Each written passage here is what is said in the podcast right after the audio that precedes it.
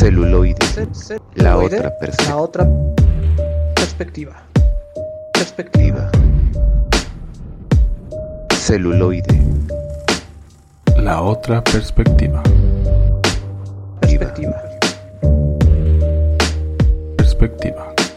¿Qué tal? Bienvenidos a Celuloide. Esta es una sesión grabada del episodio 84.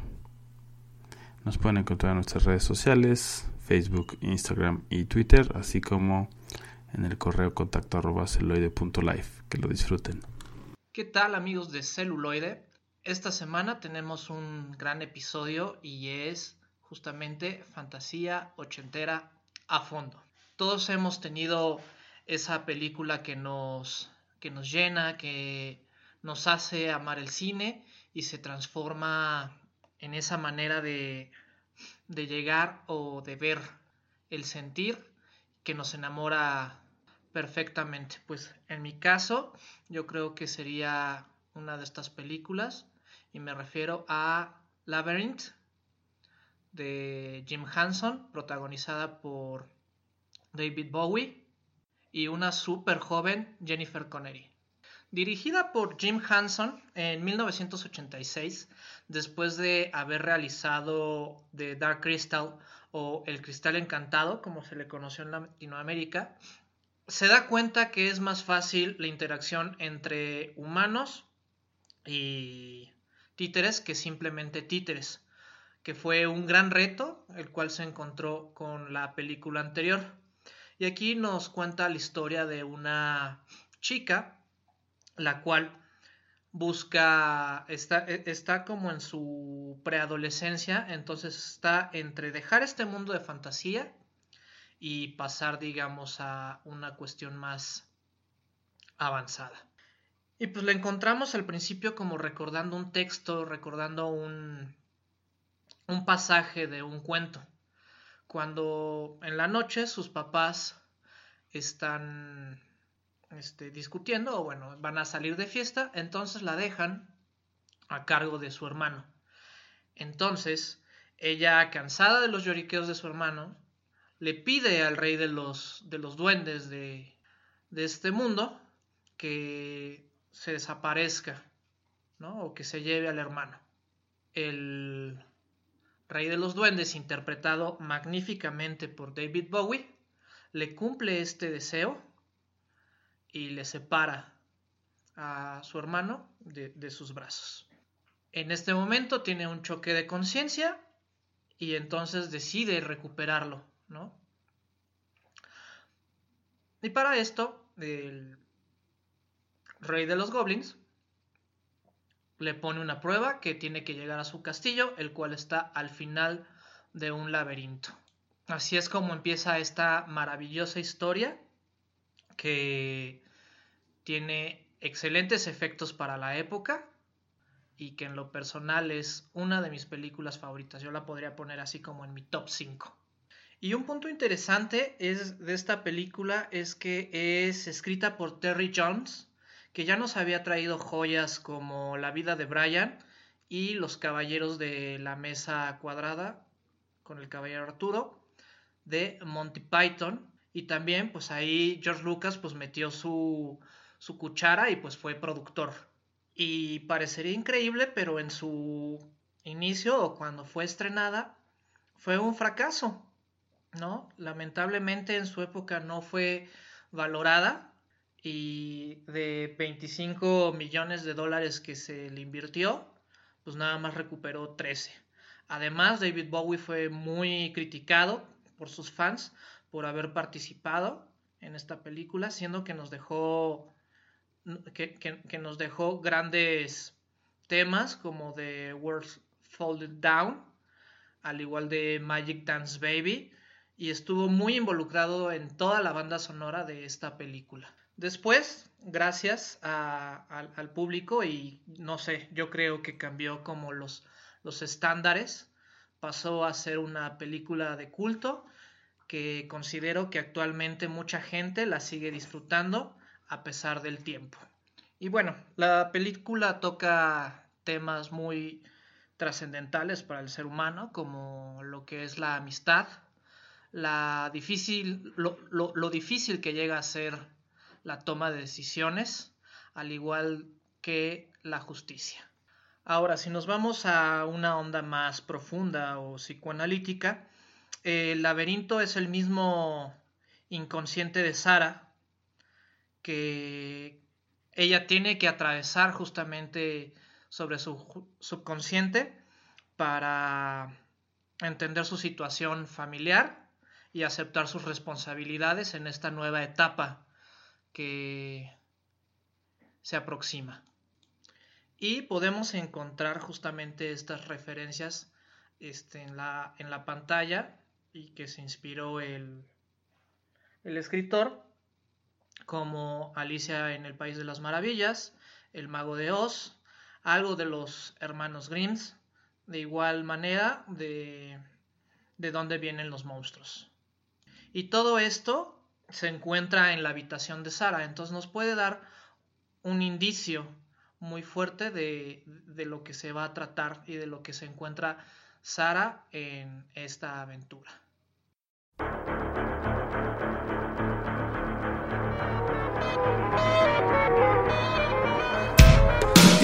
You remind me of the babe, babe with the power, power of voodoo. Voodoo? You do. Do what? Remind me of the babe. I saw my baby crying for this babe could cry. What could I do?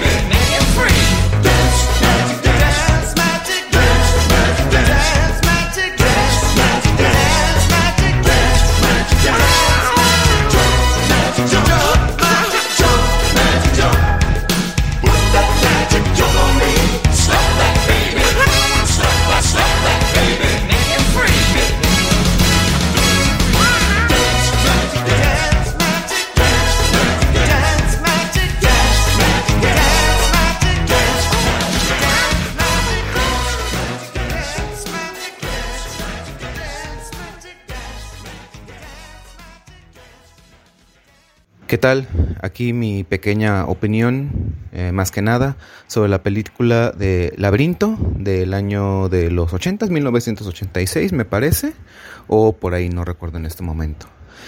Esta es una de esas películas que creo yo que siempre al menos ubiqué por pequeñas imágenes o clips, pero que afortunadamente, afortunadamente no, bueno, tengo, tuve la dicha de verla apenas hace poco. Eh, no la vi en su momento, la verdad, no, no me llamó tanto o no, no me topé con ella antes, pero da gusto al menos eh, que ya la trama me, de hecho me parece muy familiar.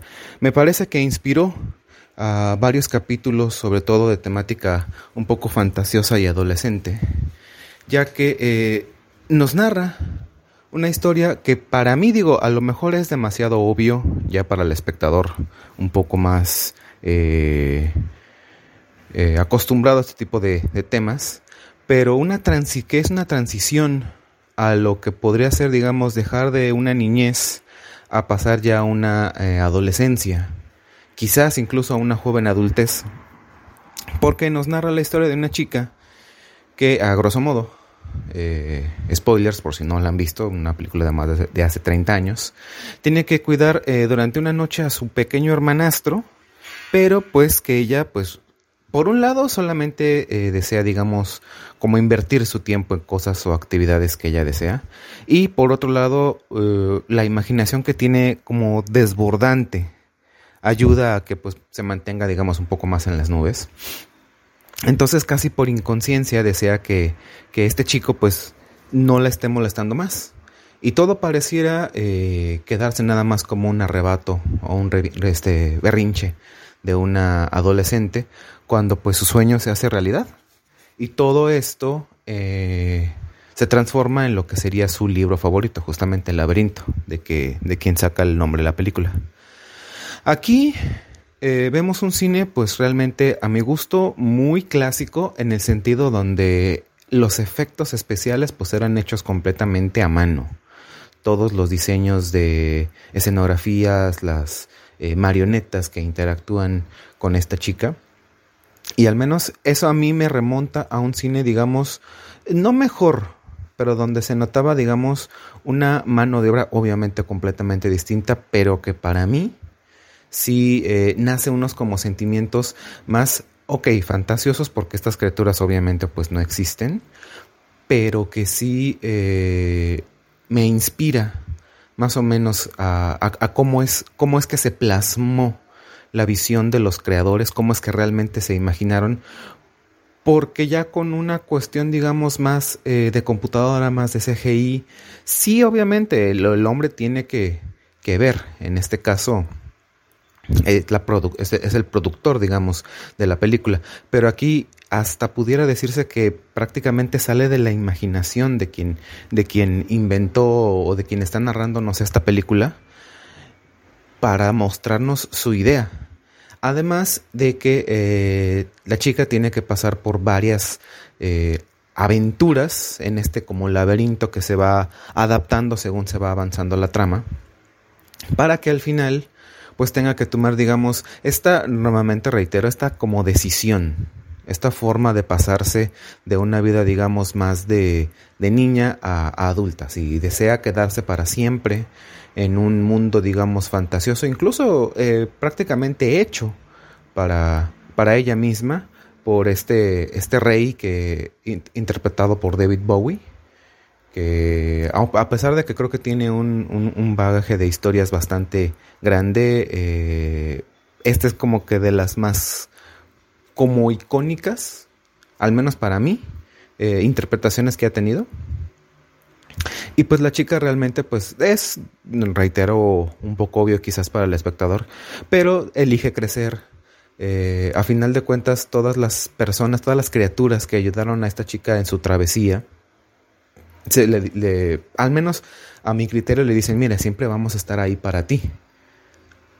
Porque a final de cuentas ese es como el mensaje, al menos que me queda a mí, que el crecer no es nada más que ya no te gusten ciertos tipos de cosas fantasiosas o que ya no te gusten eh, X libros o X material audiovisual, sino básicamente de disfrutar Incluso todo eso sin olvidarte de las responsabilidades de, un adulto. No puedes simplemente salir y dejar todo a la deriva, porque hay ya tanto cosas como personas que son responsables por ti, como eh, también un tiempo lúdico que puedes dedicarle a cualquier actividad que pues realices o que gustes disfrutar en cualquier momento. Es básicamente muy entrañable, hecha con mucho corazón y que me dio mucho gusto, al menos ahora, ya este poder disfrutar más en, en esta parte.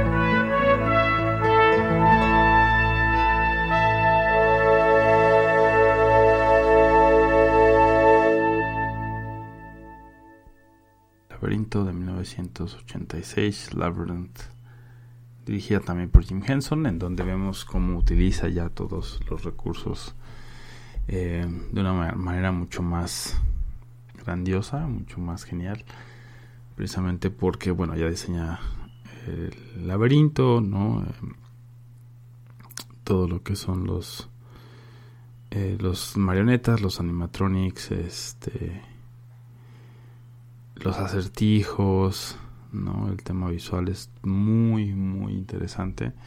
Y bueno, además, pues obviamente tiene a David Bowie en este papel protagónico del Rey Goblin, que pues obviamente hace bastante, bastante bien y que pues su soundtrack le, le añade todavía más fuerza, ¿no? Justamente el, el hit de Magic Dance, pues es otra de las canciones que pasó a, a ser parte, ¿no? De su, de su repertorio. Y bueno, donde también vemos el, el debut actoral de Jennifer Connelly, ¿no? En, en, en este papel de, de Sara, donde pues está buscando a su hermano, ¿no? Primero desea que, que se vaya y pues el- se lo lleva el Rey Goblin y cuando sucede pues ya no quiere, ¿no? Es esta combinación de de la fantasía, ¿no? Del mundo interno que puede llegar a tener una persona que en este caso es Sara, ¿no? Y tiene al, al Rey Goblin y no sabemos si en realidad es, un sueño o no hasta pues ya al final, ¿no? Y pues siempre dejaban esa, esa historia un poco abierta, ¿no? De la magia sucedió o tal vez solo fue tu, tu imaginación. Eso creo que era bastante interesante de- y distintivo de las películas de fantasía de los 80. Y bueno, que aquí le- pues sí, lo lleva como a, a su máxima expresión y pues con todo el diseño de producción, el arte, em, como todo el trabajo que se hizo en diseñar este mundo, se ve reflejado en que pues es un, clásico, ¿no? Es una película que, que además envejece bien, sí se ve obviamente como todos estos eh, montajes y estos efectos de, de usar los fondos, em, pero creo que envejece bastante, bastante bien. Lo único que sí, pues a lo mejor no tanto es la lechuza del principio, que es esa animación, pues como por computadora de, la lechuza, ¿no? Pero creo que de ahí en fuera, todo lo demás envejece bien, la historia, eh, pues es, digamos, atemporal. es un cuento de hadas con ahí unos eh, como giros interesantes, ¿no? De repente de que la lógica se pierde, eh, de que no siempre todo es lineal, de que hay cosas escondidas donde usan mucho la perspectiva, ¿no? De, justamente dónde está la cámara, cómo puedes dar vuelta a algo, entonces las puertas, ¿no? Todo esto le da muchísima riqueza y, y bueno, le hace una película totalmente entretenida, ¿no? Y que pues es eh, pues es familiar, es, también es eh, interesante y bueno que después vemos justamente cómo se eh, después de, estar recorriendo este laberinto pues Sara de alguna manera cuando le engaña a Hoggle con este como durazno envenenado que pues ahí es también un guiño a los cuentos de, de hadas y de princesas no como Blancanieves. Y bueno empieza a, re- a olvidar perdón a, Toby a, a su hermano no al bebé. Y, y es interesante ver cómo se deconstruye todo todo el laberinto y todo eso y es como la esfera del rey eh, Goblin y ya después se enfrenta y le dice las palabras que al principio no podía recordar justamente del libro no de mi voluntad, es tan fuerte como la tuya y, pues dame a mi hermano no y por ahí también tiene como escenarios tipo Escher. Bastante bastante interesante. Vemos todo lo que el genio creativo de Jim Henson podía dar no solamente los mopeds por un lado y también por ejemplo pues David Bowie como actor eh, como intérprete no solamente sino como actor y su plasticidad no y cómo, cómo se adapta bastante bastante bien. Entonces una, una gran gran película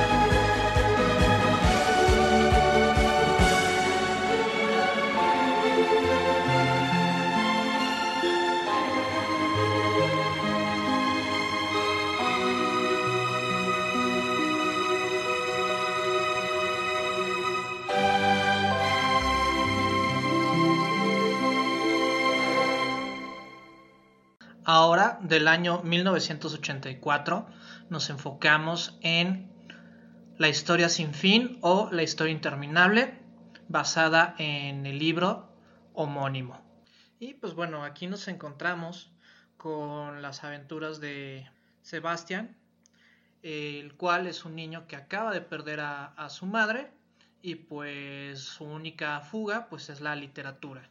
Justamente encuentra un, un libro que está marcado por un encuentra un libro que está marcado por un par de serpientes que se conoce como el Aurín y empieza a leer la historia en un lugar oculto de la escuela y empieza a notar que esta historia va más allá.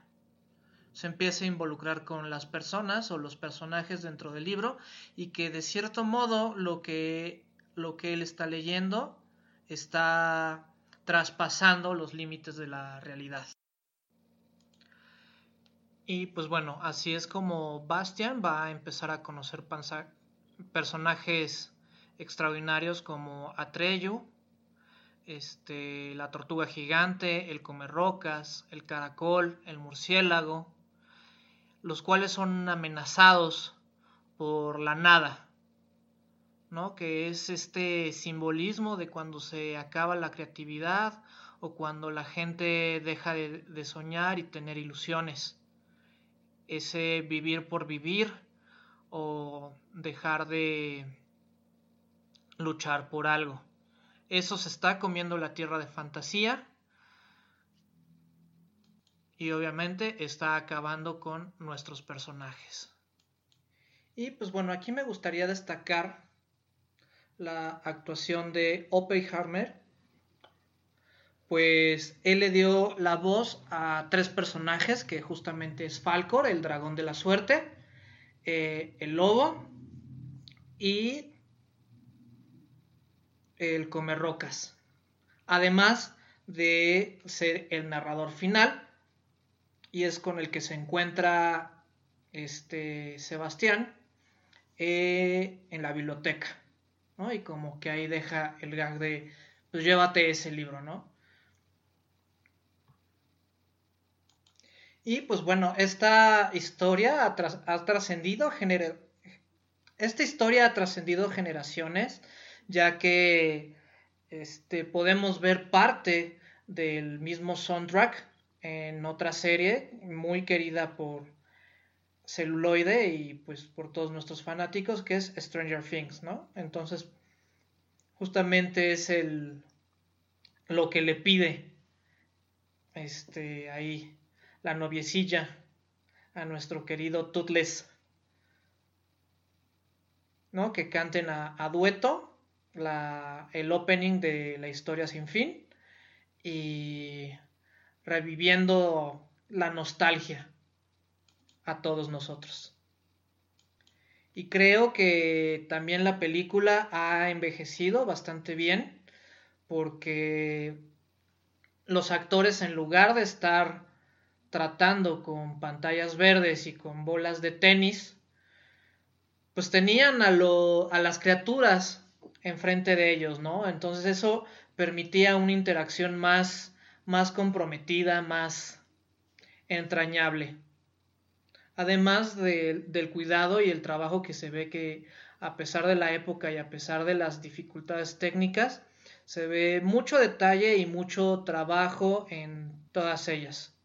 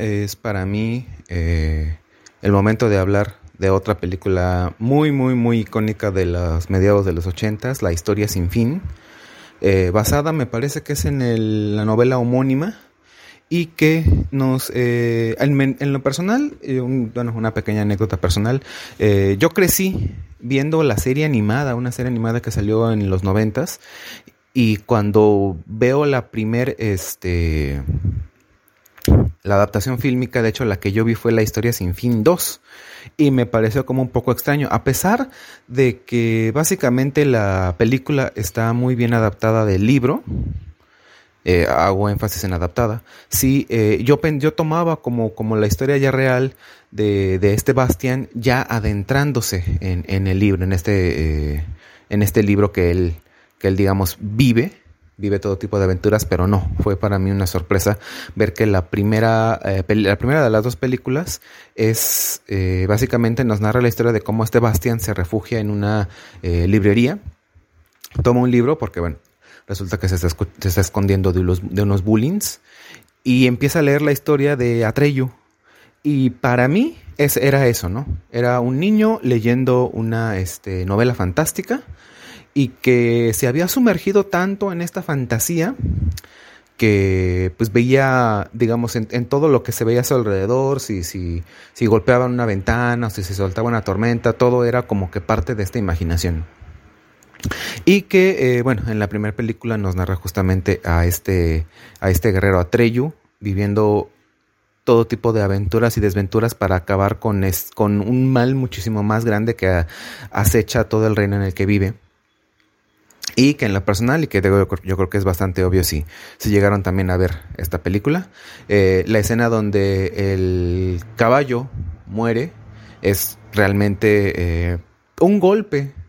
De hecho, aquí eh, esta parte sí hago énfasis que me gusta, como en este tipo de cine, a pesar de que era un corte, digamos, más familiar o más, no, no precisamente infantil, pero sí no se temía eh, mostrar, digamos, incluso para los más jóvenes, ciertas escenas, ciertas pérdidas, que a final de cuentas yo creo que pues ayudan a, crecer más al- a los personajes. Ya cuando llegamos más o menos al, un poco al clímax de, de esta historia, eh, Bastian pues encuentra que pues no todo lo que está leyendo pues realmente está pasando en un reino digamos fantástico y es ahí ya donde se sumerge, donde digamos se compromete más a, a- darse cuenta que él es el verdadero protagonista de la historia, él es el que tiene que interactuar con este ente para que, para que este reino fantástico no, no desaparezca, no perezca. Y es cuando ya, pues prácticamente toda su, to- toda la imaginación que, de, de la cual es, es poseedor, se ve reflejado en ya vivir eh, aventuras con este dragonzote Falcor, que me parece que al final lo util, medio lo utiliza para, para asustar un poco a los bullies que lo estaban molestando. Pero que vaya, o sea, aquí también vemos unos este, efectos especiales hechos a mano, como ya se había comentado en, en nuestra edición justamente pasada de A Fondo. En la película Querido Enemigo también reciclaron varias este, de los escenarios, que justamente, como, como habíamos comentado, el director fue exactamente el mismo de ambas películas y se le eligió justamente por el trabajo tan bueno que hizo con la película de la historia sin fin, que a final de cuentas, eh, reitero, es la adaptación de la novela, y que no he tenido realmente ahorita el placer aún de leer la novela, está como en mi lista de pendientes. Pero que vaya, es, es justamente todo eso, todo ese espíritu ochentero, la fantasía estaba eh, completamente llena, eh, desbordante, queríamos más, más, más, más y más, y pues no decepciona.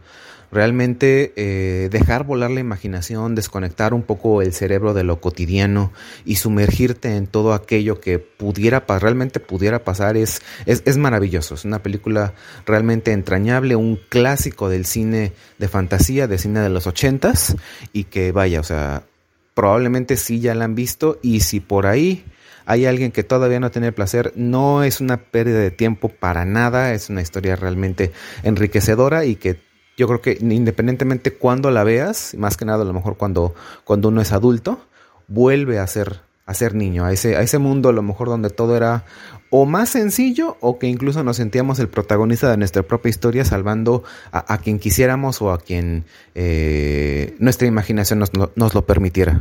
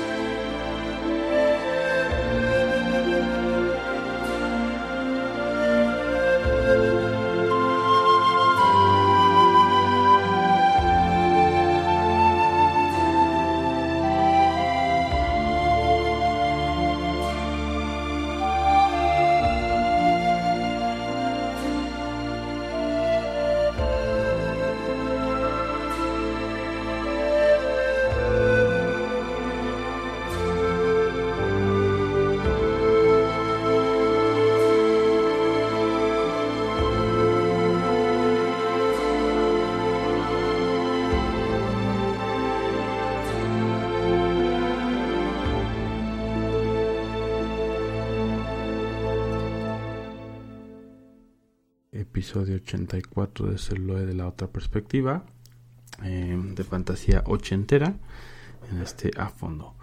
Y bueno, es la historia sin fin de Neverending Story, esta película de 1984 que está pues basada en la novela ¿no? homónima de Michael Ende y que está eh, filmada por, o mejor dicho, dirigida por Wolfgang Petersen, que se acordarán es el, director de Enemigo Mío, que también hicimos por ahí en algún otro fondo, y que también, bueno, ha hecho, por ejemplo, em, Epidemia, ¿no? Eh, Troya, entonces tiene ahí una carrera también bastante interesante, bastante prolífica e importante.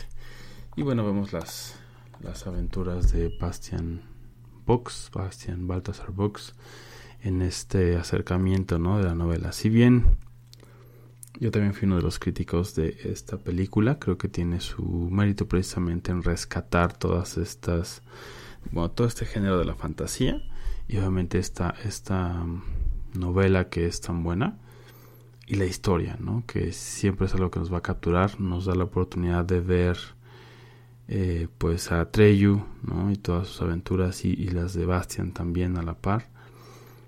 Así como lo que le está pasando a la emperatriz infantil, ver a Aurin, ¿no? Todas estas eh, aventuras, ¿no? Que justamente lo que tienen en común estas películas que elegimos para este episodio, pues esta aventura, ¿no? Ese camino del héroe, pero um, que tiene como este mundo tan rico, ¿no? Cada uno de estas películas tiene un mundo muy rico con personajes muy interesantes.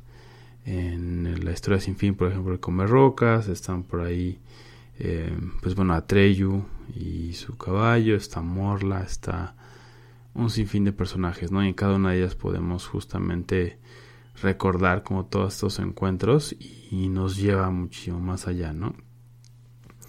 Em, pues aquí eh, los efectos obviamente son un poco más em, en, en, términos de edición, más que tener como props o animatronics o cosas así como en las otras dos.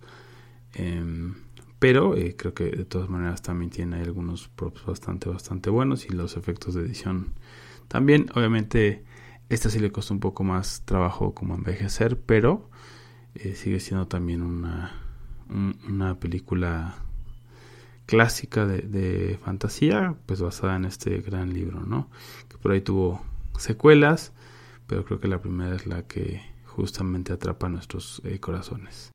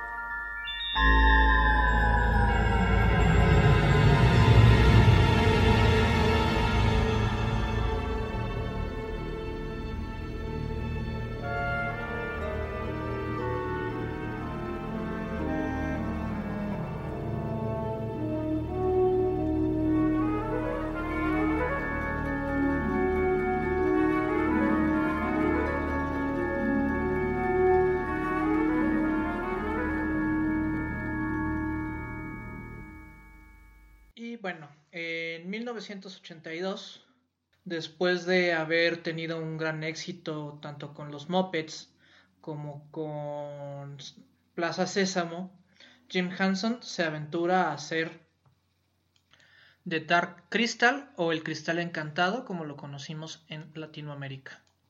con una estética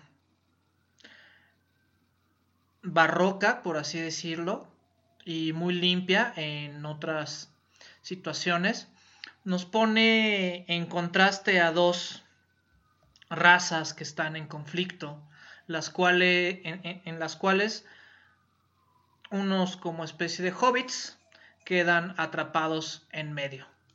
Así es como los Hexen y los sabios han vivido durante años en el borde de la galaxia, en un mundo perdido. Pero sus especies están en extinción, pues ya nada más quedan siete de cada uno de ellos.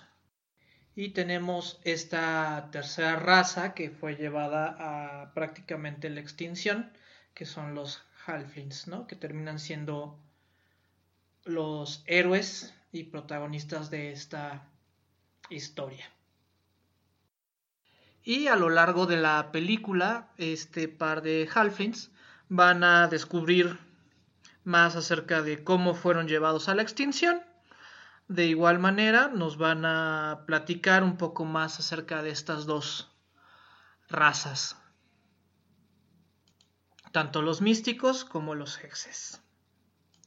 Aquí tenemos una estética bastante oscura también, ¿no? Donde, pues bueno, vemos que podemos encontrar mucha maldad y desesperanza, pero a la vez luz y visión hacia el futuro. ¿No? Sin contarles mucho, resulta que las dos razas principales están unidas de cierta manera este, espiritual, pues justamente cuando se creó el cristal negro, estas fueron divididas en dos, unas mostrando sus mayores virtudes y otras, digamos, lo peor del individuo.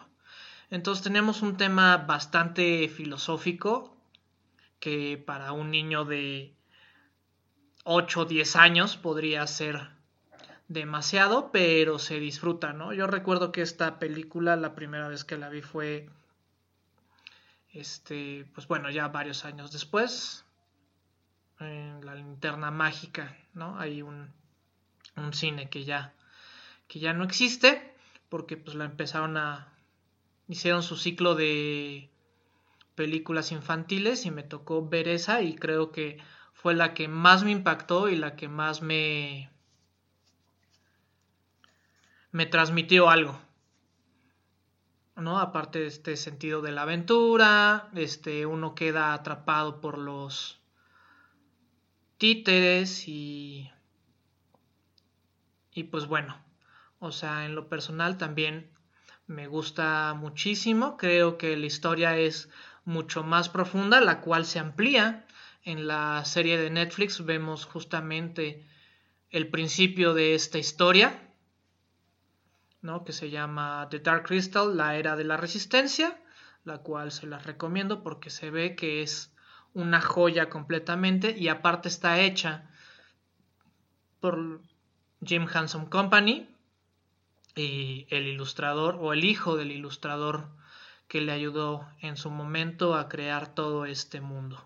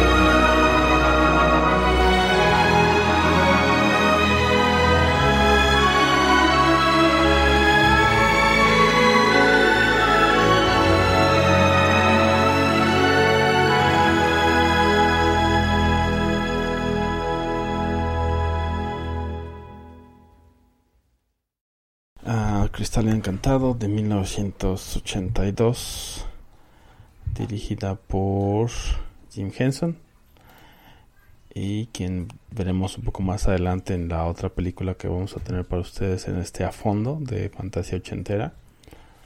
Ah, entonces es esta fantasía de eh, familiar, ¿no?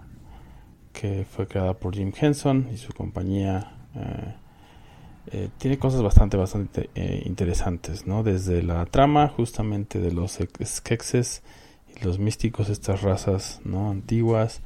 El tema del cristal, justamente, ¿no? El cristal encantado, como se lo puso en español o el este cristal oscuro, ¿no? Como es el título original, pero está este cristal en el centro de la trama.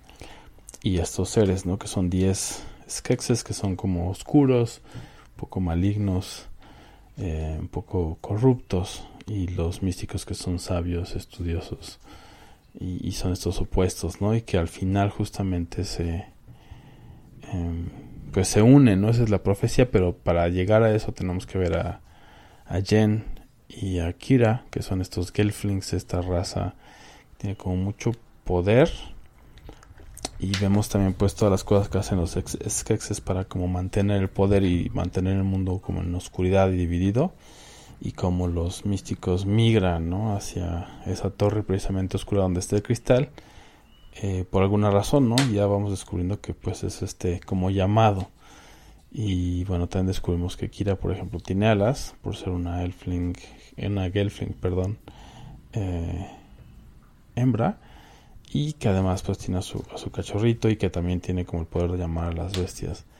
Entonces es bastante, bastante interesante. Es una película familiar. Los escenarios, el diseño de producción es increíble. O sea, sé que a lo mejor ya no es tan espectacular como a lo mejor algunos de los efectos que tenemos ahora, pero de imaginarnos justamente eso, ¿no? Que es todo eh, marionetas, em, animatronics. Entonces creo que hace, hace muy bien esta película y que definitivamente marcó toda una generación. Tan es así que hicieron el hace de Netflix, que bueno, pues por ahí creo que ya no la siguieron más, pero tiene por ahí una temporada al menos. Bueno, eso, eso ha sido todo. Gracias y hasta la próxima. Celuloide. Celuloide.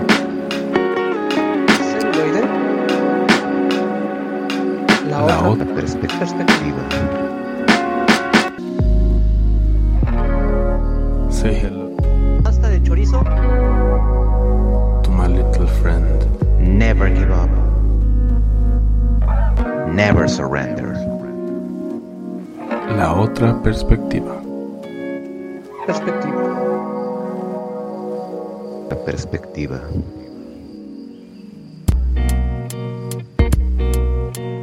Vamos con la maciza.